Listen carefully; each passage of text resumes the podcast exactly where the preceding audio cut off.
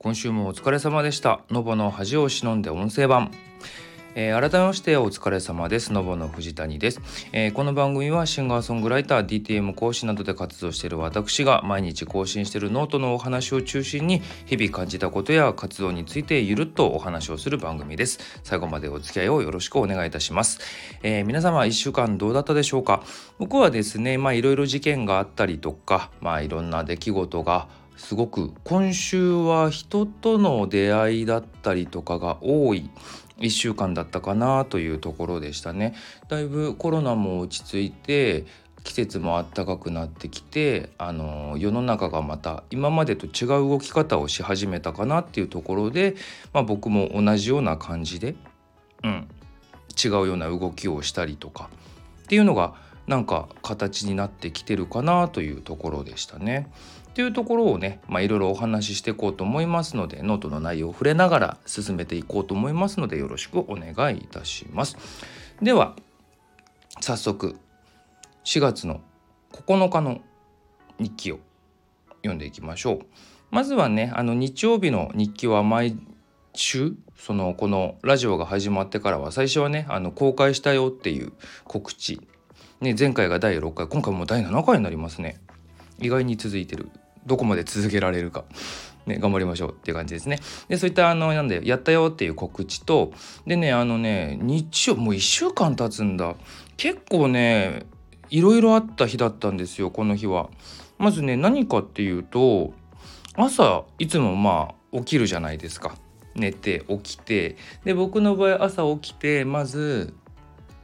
ダラダラって横になった状態であのツイッターで「おはようございます」っていう挨拶ツイートをもうほんと寝起きですぐするって僕決めてやってるんですよ。そうするとあのまあそこでちょっとね一言足そうとかそういうのでこう頭使うんでそれで目を覚まそうみたいな狙いがあってもあるんですけどっていうのをやってるんですけどこの日はねそれをやってでいろいろ朝ごはん食べたりとかまあねトイレ行ったりこうお茶入れたりとかっていうので起き上がろうと思ったんですよね。であのね一回起き上がった時はねそんなに気になることなかったんですよ。で起きてちょっと例えば僕いつも朝あの冷麦を茹でて食べてるんですけどお湯沸くまで時間かかるからあのコンロにセットしてお湯沸くまでちょっと待ってる間に軽くゴロンってまたベッドに横になったんですよね。であのそろそろかなと思ってパッて立ち上がったらあのよく急に起き上がって立ちくらみするってあるじゃないですか。あれがなんかもうそういう次元じゃなくって本当に誇張なく地球が回ってる感じ？その何て言うんだろう。縦縦回転縦横って言ってるのかな？縦って言ってるのかな？なんか右から左にものすごい重力が働いてるみたいな回転するような感じのめまいを覚えましてあのあれに近いかな？あのぐるぐるってこう自分がこうぐるって回って目回った状態で歩こうとしてる感じにちょっと近いのかな。なんか急に引っ張られていく感じでなんかめまいが起きておおなんだこれはと思ってすぐにまたちょっと横になったんですよね。その要はもう起きてるとそのめまいでやられちゃうから。で横になったら平気だったんですよ。でなんだろうなあの特にそれ以外の症状がないんですよね頭痛いとか気持ち悪いとかなくってただただそのグラッとしてるっていうだけがあってなんだこれはと思ってちょっと後で考えるともしかしたらなんですけど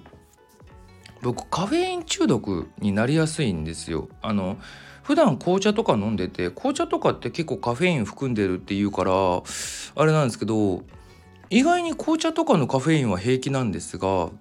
コーヒーを飲むとなんかやっぱちょっと揺れる感じがするというかとかあとあのー、まあ動悸がするとかそういうコーヒーを飲んだ時だけ出る症状があってでここ最近ちょっとねコーヒーを普段より多めのペースそのだいたい1週間に1日飲むかとかその気分でちょっと飲むかぐらいだったのがこの週とかは結構な頻度で飲んでたんですよ。それが爆発したのかなって思ってたりするんですけどちょっと真相は闇の中で結局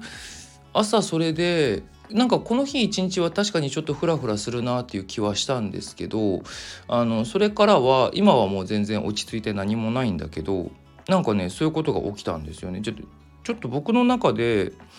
あのコーヒーのそのカフェインの中毒的なものを疑っているのであれからちょっと怖くてコーヒー飲めてないんですけどコーヒーね香りとかすごい好きでいつも飲みたくなるんですけどちょっとだったら怖いなと思って今ちょっとだけ飲まないようにしてる。うんまた何かあったら病院行かなきゃかなと思ってるけど今のところはちょっと様子見ちゃってるかなっていうのがいきなりあってで2つ目としてはちょうどねあのクレジットカードがあの何て言うのあの利用明細が更新されましたみたいな次の請求額決まりましたよみたいな通知が来てたからなんとなくそのカードの明細をね今月どれぐらい結局引き落とされるんじゃろうかと思って確認をしてたんですよ。そしたらあの僕これご存知の方ね聞いてる方でご存知の方もいると思うんですけど2月頃に引っ越して今の部屋にいるんですよ。だからそれまでは前の部屋にいたんですけどちょっとあの僕がねあのいろいろ申し込みの用紙とかをちゃんと見てなかったりとか契約の契約書とかあんまちゃんと見てなかったりとか結構勢いで部屋が決まってしまったのでその引っ越してから1ヶ月余計に部屋の契約が残っちゃってたんですよねだから2月に引っ越しをしたから2月までの契約にしたかったんだけどあの2ヶ月前に申告しなきゃいけないって話になっちゃってたからあの3月まで部屋の契約が残っちゃってたんですよ。であのー、基本的に家賃ってあれじゃないですかその月末に次の月の家賃を払うって感じじゃないですかだから3月まで部屋の更新があるっつってもその2月にカードの明細が載って引き落としされてあの終わりなはずなんですけど次の3月の末の日付であの家賃の請求が走ってるんですよ。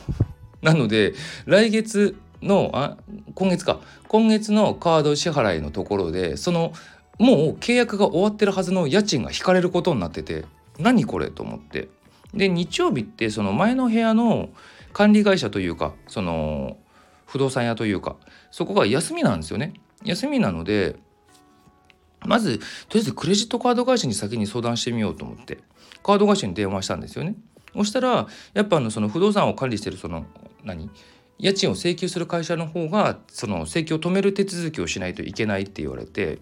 あのでその手続きが間に合えば引き落としされないし手続きがうまく間に合えば請求は止められるんだけどとりあえずあの管理する会社に連絡してそこの動き次第でしかどうしようもないって話になっちゃったからそうだよねと思って。であの何て言うの？翌日じゃあ電話するしかないかっていうとこでこの日は電話終わったっていうのがあってもうなんかね朝からバタバタドキドキというかなんかもう動機の意味でもこう激しかったしもういろいろな意味でめちゃくちゃな一日でおどうなんだよと思って引っ越しをなんかいろんなことをね変えようと思って人生のこう空気を入れ替えようと思って引っ越しをしたんですけど今までね十何年同じような環境で生きてたのが急に環境変えたもんだからいろんなものが落ち着かなくてまだやっぱりちょっと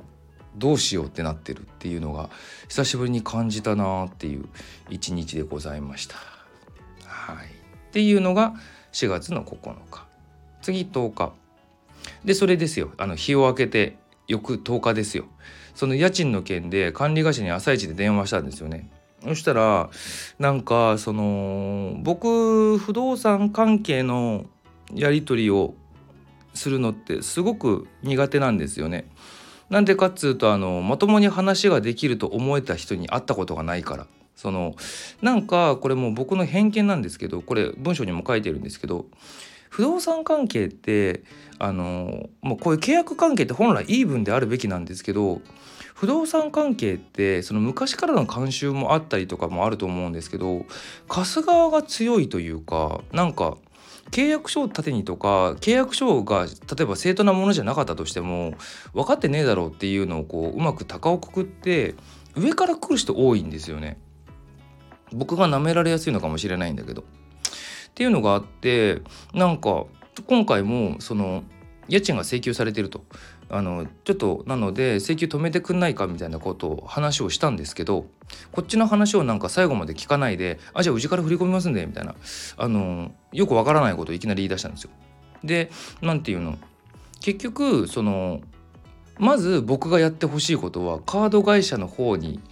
何今までずっと行われてた請求を止めて請求されないことが第一なわけですよ。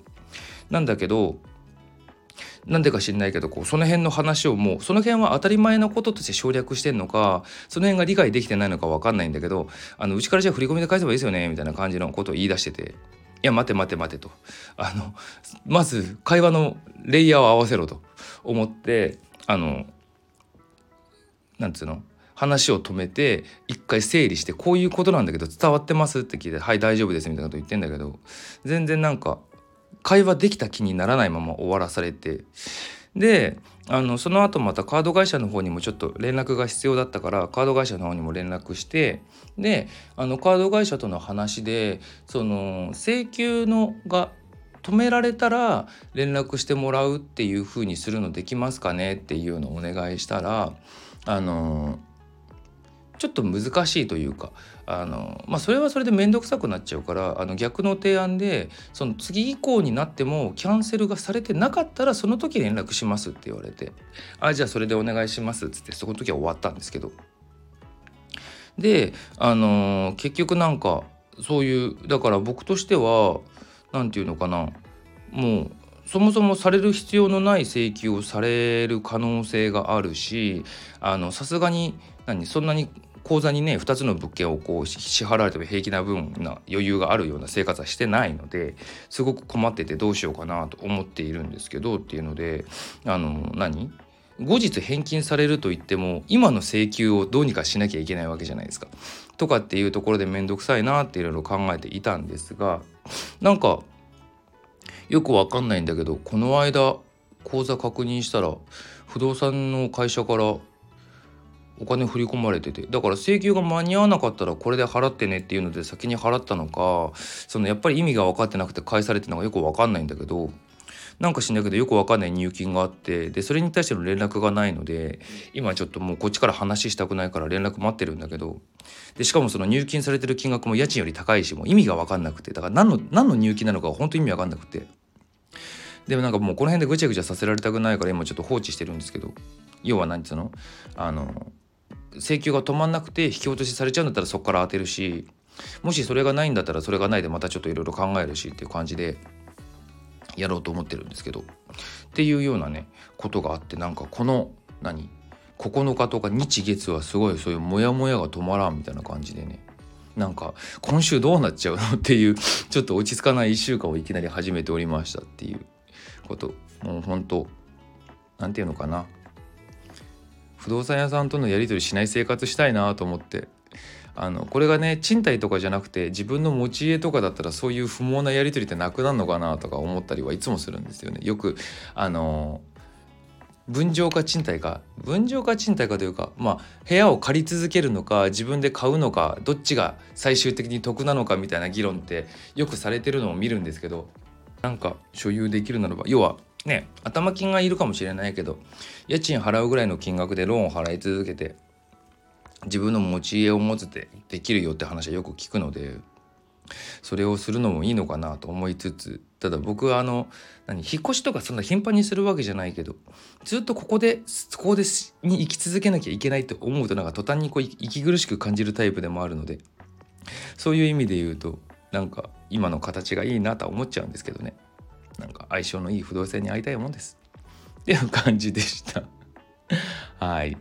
次、えー、11日の日記ですね。えっ、と「ブレーキはいらん」っていうタイトルなんですけどこの日はねあの朝一でオンラインのレッスンやらせてもらったりとかあの午後にねちょっとあの知り合いのギタリストの子とあの、まあ、オンライン上でつながってて会ったことなかった人がいるんですけどちょっと共通の知り合いがいるっていうところを足がかりに話してみたかったんでちょっとお話ししませんかってって誘ってみたんですよ。っていうのが両方ともね前日の夜に決まるっていう その何て言うんだろうな大体あの大人になってくるとみんないろいろ予定があったりとかするからなんか出かけたりする時ってあの今月どうすかとかから始まっていついつどうすかなってっていう風な感じでこうプロセスを踏むことも多くなると思うんですけどちょうどあの、まあ、その空いてるタイミングがたまたま前日だったその翌日だったからっていうのはあるんですけどせっかくなんかあレッスンの場合はもうほんとそこしか空きがなかったから。で自分がたまたま、まあ、他にやろうと思ってたことあったけど仕事としてこう手が離せないってものじゃなかったからじゃあお仕事だっていうことで優先してレッスン受けたとか。あの人と会うのやつもいくつか日程は提案されたんですけどちょうど会おうって思ってるタイミングだしあのだとすると変にね先延ばしにしてもねって思ったからあのお互いじゃあ翌日大丈夫ってことだからじゃあ明日どうすかっつって。あの急遽予定を決めてわわって動いたっていうのがあって。まあそうするとねやっぱりこう話も早いしそこでね得られるものとかもたくさんあるじゃないですか。っていうのでなんかなんて言うんだろうな。基本的に思ったらやっぱりこうすぐに動いてしまった方がいいよねっていうことをねすごい思ったっていうことなんですけど。いろいろ考えて何て言うのかなこう準備をしてやるのも大事なんだけどその場のノリでねあの例えば「明日どうすか?」とか「今からどうすか?」とかそういう勢いで動いちゃうこともすごい大事だなと思うし僕は結構そういうのが好きだったりするので何て言うんだろうそういうのをねあの久しぶりにやって楽しかったなっていうこととプラスアルファでなんだろうな午後夕方ぐらいかなその音楽のねその曲を作れる人探してますっていう映像作家さんがツイッターでツイートしててで僕その映像作家さんちょっと作品が好きであのいつかなんか絡めたらいいのになと思ってたんですよ。なんだけどちょっとまああの一旦一旦ちょっと今他の仕事とかもちょっと重なりそうだからちょっとやめとこうかなと思って一回置いちゃったんですよね。だけどやっぱりちょっとなんだろう話するだけしてみるかと思って何分ぐらいだろうちょっと時間を置いてからその DM で連絡をしてみたんですよね。そしたらあのもうすぐ決まっちゃっててあのちょっと他の方にお願いすることにしましたってなっててああの結構そういう募集する人って2つタイプがあるんですよ。そのある程度期限決めていろんな人の中から選ぶってタイプとあとはもう先着順じゃないけど早めに来ていいなと思ったらもう迷わずスパッと決めちゃう人と。で今回はそのパターンだったんだなと思って。だからあのもちろん何一番目に連絡してたら来ましたかどうかっていうのは分からないですけどただやっぱりこうちょっと寝かせたことによって自分のチャンスをこう自分でこう捨ててしまったところがあったなと思って。なのでやっぱりこう思った時にはすぐに動いた方がいいよねっていうのを改めて痛感したっていうのをこう感じた日でしたっていうところかな。うん、次。12日。えっとですねこの日はちょっとね重めの話を書いたんですけどあのツイッターでねとある作曲家さんがこう2日ぐらいにわたってこうツイートしてた内容があってなんとなく思うところがあったのでその何て言うのかなあの書いてみたんですけど「ドリームキラー」って言葉聞いたことありますかね？っていうところから始まってるんですけどこれあのなんかビジネス心理学っていうところでカテゴリーの中で使われる言葉らしいんですけどまああの人の夢を壊すような存在例えばあの何か自分将来こういうことやりたいとかあのこんなところに行きたいって言った時に「あ無理無理」とか「やめろやめろ」とか言うような人っているじゃないですか。お前には才能がないんだからみたいなそういうような人のことを言うんですけどでまあ親とかね友人とか身近な人にそういうのが多いっていうのがやっぱ特徴。まあそうだよね。大体そういうことを話す人って自分の身近な人じゃないですか。家族とか友人とかあとはま先生とかそういう身の回りの人に対してやっぱ自分の目標とかっていうのはまず話すと思うので。でそういう人たちの中でそういうのをね否定するような人たちのことを、まあ、ドリームキラーって言ってるらしいんですけど。であのそのね作家さんなんかもあのやっぱ親とかにそういうのをさざ言われ続けたと。言われ続けたけどこう折れずに続けてあのもちろんしっかりしたプロフェッショナルな方になってたくさんいろんなお仕事されてるっていうふうになってるんですけど。っていうのとかをこう書いてるのを見てあのうちなんかもね結構父親が比較的そういうタイプだったんですよね。あのそれこそあの中学校の時かな。あの音楽がすごい好きになってあの将来やっぱ音楽をでプロになりたいってバンドでねこうプロになりたいなって思ったんですよ。であの中学ぐらいだとまだ親と風呂入ったりもしてたのである日こう一緒に風呂入りながらそういうことをねさらっと言ったんですよね音楽でプロなりたいんだよねっていうのをまだバンドもやってないようなバンドもやってないような時期であのね10代のこのたわごとじゃないですか。をポロッと言っただけでこれ劣化のごとく怒られてものすごい暴言罵詈雑言浴びせられたっていうのがあるんですよ。だからなんだろうな。何も何て言うんだろう。ただ一言ポロッと言っただけで具体的に何かをしたわけでもなければその反抗的な形でそういうことをしたわけではない。ものに対してこんなに否定をする人っているんだ。しかもそれが親なんだっていうのがすごい衝撃だったんだよね。っていうのがあってあの何、て言うんだろうな。自分が家に実家にいてこう一緒に生活をしている以上そういう好きなことはできないなとも思ったしあのその時から僕はもうこう親とか、まあ、親だけじゃないんだけど身近な人に対して自分が本当に思っていること本当に叶えたいと思ってることっていうのが言えなくなったんですよね。うん、っていうのがあって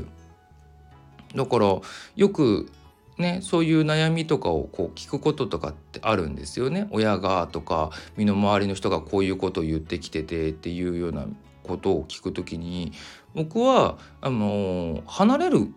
ことが大事だと思ってるんですよ。っていうのもあのそういう人たちってそういう人たちであの悪意で言ってないことが多いじゃないですか。やっぱり心配してるとか何て言うんだろう自分の思う自分の思うあの理想の世界に生きてほしいっていうのも多分あるとは思うんですけどその人のためにまあその人のためにが歪んで自分のためになってる人も多いんだけどとにかく悪意では言ってないっていうところがあるから対話でどうにもならない。お互いの正義をぶつけるだけ。あの正義の反対はもう一つの正義みたいな感じで結局それが戦争の原因になったりもするんで。っていうのもあったりとかその結果で見せるっつってもこう何て言うんだろうな。結果ってすぐに出るものじゃないものが多いじゃないですか。なのでまあ努力の過程があまりにもすごいものでこれは応援せざるを得ないっていうこともあるとは思うんですけどいずれにしてもあのすぐにね結果が出るものではないところであのそういうなんだろう否定的な言葉を常に浴び続けたらやっぱり潰されちゃうのでって考えたら少なくても僕はそのなんだろう敵対するということではなくてお互いの価値観が違うのでその住む世界を分ける平和のためにっていう意味で離れるっていうことをお勧めしてるし僕はそうするべきなんじゃないかなと結構思ってたりするんですけど。うん、っていうのが、まあ、僕の考えでで結果そうやって離れたことで、ね、僕は自分のやりたいようにやるような生活を今してるわけですがそのさっきも話したように人に対して何かをこう伝えるのがものすごく怖いので多少マシになったけどね多少マシになったけど今でもやっぱりこうなんだろう本当に大丈夫そうな人っていうのをすごい選ぶようになっちゃってるからあの基本的に自分で解決しようとしすぎちゃうっていうところでこうね難儀な難儀な性格性格にはなってしまいましたけどっていうのがあるのでこう何て言うんだろうなそういうもしそういうので困ってる人とかがいるとしたら本当に大変になその分大変なこともあるんだけどただあのー、分かり合おうとか分かってもらおうっていうのはすごく大事なことだしあのー、素晴らしいことなんだけど場合によっては離れるっていうのも一つの手だよっていうので、うん、離れてみてもいいんじゃないかなっていうのはすごく思った。で今話したようなことを昔ノートに書いたんですよ。なのでまあ前書いてるしまた改めてね言うことでもないかなと思ったんでもし興味がある人見たらもう昔の自分のノートを掘ってみてっていうのを書いて終わらしたっていうやつでした。次13日これもねあのまたちょっと暗いってわけじゃないんですけどなんか自分の中で考えるなっていうモヤモヤしたお話なんですけどねあの昔ね、まあ、僕はあのちょっと前まで高円寺と中野の間っていう微妙なところに住んでて今もうなくなっちゃった高円寺のライブハウスがあるんですよ。そこがもう歩いて5分ぐらいで行けるようなすごい近い場所でであのー、まあ仲良くさせてもらってたんですよねもうスタッフさんとかと。だからしょっちゅう遊びにも行ってたししょっちゅう出演もさせてもらっててでちょっと人が足りないっていう時にじゃあ受付手伝いますよっつって受付のねお仕事をしてたりもしたことあったんですよ。で自分が受付で手伝いしてた時にねある時こう一人のこう会社員風の男性がまあ普通に受付来たんですよ。であのライブハウス行ったことない人のためにも説明するとあのー、まあ普通になんだろうなプロのコンサートとかそういうのだとチケットとかをこう買ったりとか今はもう電子チケットもあるんですけどまあ普通に予約して買って例えばコンビニとかで発見して券を持ってったりとかそういう電子チケットだったらその手続きできるこう QR コード的なものとかをメールとかで表示して入ってとかするじゃないですか。であの街のライブハウスとかだとあの出演者と連絡を取ってあのもう今はねあんまチケット発見する人たちも少なくなってるんでだいたい取り置きでリストがあってリストに名前を入れとくんですよね。であの入る時に「何々」ってバンドを見に来た「何々です」っていうふうに伝えてもらうとこっちがリストの中からその人探して「ああ予約入ってますねじゃあいくらです」って言って入ってもらうっていう流れになるんですけどそれの何て言うんだろうなあのその時来た人が伝えたバンドっていうのがもう出番終わってたんですよ。なのであのもちろんあ来た来た、えーとお客さんは会場に来たんだけどあのライブ自体はもう見れない状態ただ別にライブってあの複数のバンド出ててそのその人しか見ちゃいけないわけじゃないからせっかくね来てチケット代を払ってるんだったら、まあ、中にも入ってもらってそのメンバーの人にねご挨拶でもあのしていっても大丈夫なんでよかったらどうですかっていうふうに促したんだけどその人はお金だけ払って帰ってたんですよ。であのお金だけ払って意に来るって何だろうって僕はその時思ったんですよね。なんか気持ち悪いっていうわけではないんだけど、うん、僕には少なくともない考え方だったんで。であのちょうどこの頃っていうのが、まあ、コロナの前でまだライブハウスもねあの活発にいろんなバンドがライブやってるような時期だったんですけどそのツイッターとかでそのライブハウスのノルマ問題っていうのがあってそういうのですごいこうみんながこう定期的に何燃えては沈下し燃えては沈下しみたいな時期だったんですよ。あの具体的に言うとライブハウスにバンドが出演する時ってあのチケットノルマって言ってこうチケットをまず割り当てられるんですよね何枚っつって。でそれがそれがその何？ちゃんとチケット代としてちゃんと枚数その割り当てられた枚数を売ることができれば自分たちの持ち出しはないんですよ。ただその売り売り切れなかった場合は売り切れなかった分をバンドが負担してライブハウスに払うっていう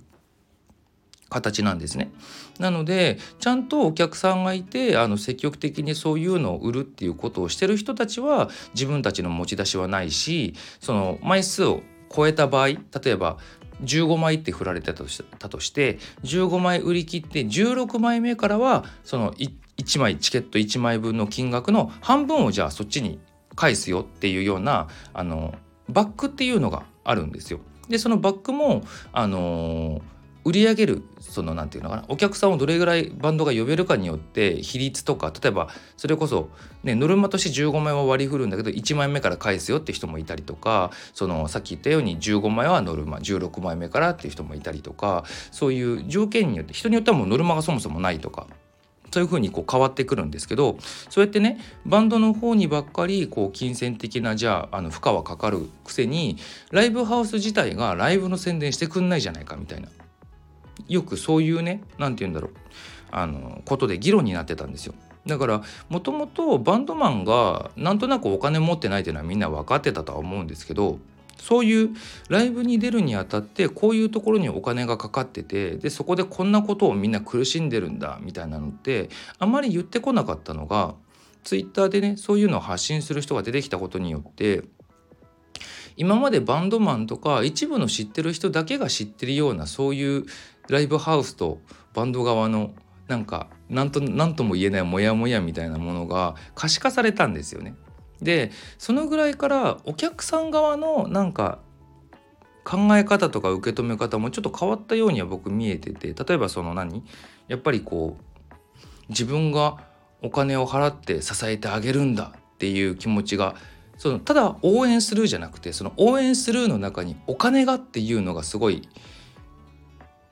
重要な位置を占めてくるようになったというかだったりとか逆にこっちとしてはやっぱ見てほしい遊びに来てほしいから楽しんでほしいからっていうので声をかけてんだけどお金大変だもんねお金欲しいよねみたいな受け止め方をする人が出てきたりとかなんかそういうのでちょっとお客さん側も変に考えなくていいことを考え始めた人が増えたなっていう印象がすごいあったんだよね。なのでその今回みたいにさこう呼ばれたっていうことは少なくとも何かしらの関係性があるわけだからわざわざ来るぐらいだったら挨拶ぐらいしてもいいなと思うしあのこっちとしてもやっぱライブ見れなかったんだけどごめんねって言ってこう来てでも来てくれるっていうのは嬉しかったりするからさそうやって挨拶してくれればいいのにとかででそういうのもね間に合わないんであれば別に来ることって自由じゃん。だからあのー、ねまあたまたま最寄り駅が同じであのせっかくだからっつって寄ったっていうのも考えられなくはないけどそのためにねわざわざた例えば最寄りでもない自分のね家の最寄りでもない駅で降りてるとかだとすればそこまで来なくても正直いいじゃんって思っちゃうわけですよ。なのになんかお金だけ払いに来るっていうのがちょっと僕の中ではあんまり健全に感じられなくってっていうのをねすごい感じたんですよ。っていうのをね今でもなんかたまに思い出すんだよなあれ何だったんだろうと思って。っていうのをなんかちょうど前日そのさっきのいろんな人と会ってっていう時にそのギタリストのこと会って話してる時にちょっとこの話を思い出して話したんですよね。でなんか思い出しちゃってまた何か書いちゃったっていう感じのことでございました。うん、余計なお世話なんだけどさ ね、どうやってお金使うかとかさどういう行動するかなんかその人の自由だからさ別にいいんだけど僕の中にない考え方だったから不思議って思ったっていうお話でした。次。急に元気。4月14日の日記です。これはねあのすごい脱力なやつですね。あの分からんっていうのがあって。この間ねこのこの日？久しぶりにあのコンビニのあのホットスナックって言うんだっけな？カテゴリーで言うと。あのレジの横にあるあの揚げ物とか肉まんとかああいうのを置いてるとこあるじゃないですか。あそこのね頼むタイミングベストなタイミングって分かんなくない？と思って。あの例えば僕よくやるのがその最初に言うんですよね。こう商品を置いて最初に「あとこれもください」って言うんだけどあのレジの店員さんってやっぱ自分のルーティンあるじゃないですか。だいたいこう何て言うんだろう。受け止めながらもう袋今いるかいらないか確認しなきゃいけないから袋をお付けしますかとかお弁当系だったら温めますかとかやっぱ向こうは向こうで聞いて確認することあるじゃないですか。だからかぶるんですよねこっちが商品を置いてあと何々っていうようなタイミングの時に「袋いかがなさいますか?」とか言われて「ああ」みたいなお互いこう「ああ」みたいになるってことがいっつもいっつもは言い過ぎかなほんとしょっちゅうあってでかといってじゃあ置きます。で袋どうしますか？お願いします。温めどうしますか？大丈夫ですって言うともう向こうはそれで終わったと思うからいろいろ動き始めてるとこでああとあれくださいって言うとその人のなんかもうリズムが崩れてるのがもう目に見えてわかるしさ。人によってはなんかちょっとイラッとしてる感じも出るしさとかっていうのがあってなんか結局いずれかのタイミングで伝えないともらえないものなんだけどそのお互いの流れがこうバッチリ合うことが一回もなくって あのベストなタイミングってどこなんだろうって思ってちょっとこれ聞いた方でもしそういう私こうしてる僕こうしてるみたいなのがあったらちょっとレターとかで教えてほしいんですよね。なのでちょっとそこを解決したい。なんかそれを理由で俺あんま買わないとかあるからねめんどくさいし。そうでそう考えるとね僕はあの前住んでた家の近くにデイリー山崎があってデイリー山崎あの肉まんだけはどうしても取らなきゃいけないんですけどあのそれ以外の揚げ物とかは自分で取れるような作りになってたんですよ。こういうのがいいなと思って僕セルフなだからガソリンスタンドとかもそうですけどセルフで自分でできるとこ大好きなんですよね。最近ファミマとかもセルフレジ多いからあのセルフレジ使えない商品とか以外は基本もうセルフレジでやっちゃうしっていうことがあったっていうお話でした。じゃんじゃん。最後今日もちょっと長なんか最近また長くなってきてるな。ね、30分前後で終わらなくなっちゃった。えっ、ー、と、次、4月15日、えー、これが昨日の日記ですね。昨日はですね、昨日でですね、あの、スタジオレッスンがあって、吉祥寺でレッスンをしてた後に、あの、永福町っていう場所があるんですけど、あの、京王線、井の頭線か。そう、に、あの、永福町っていうところがあってそこにあるカフェでねライブとか展示もできる場所があるんですけど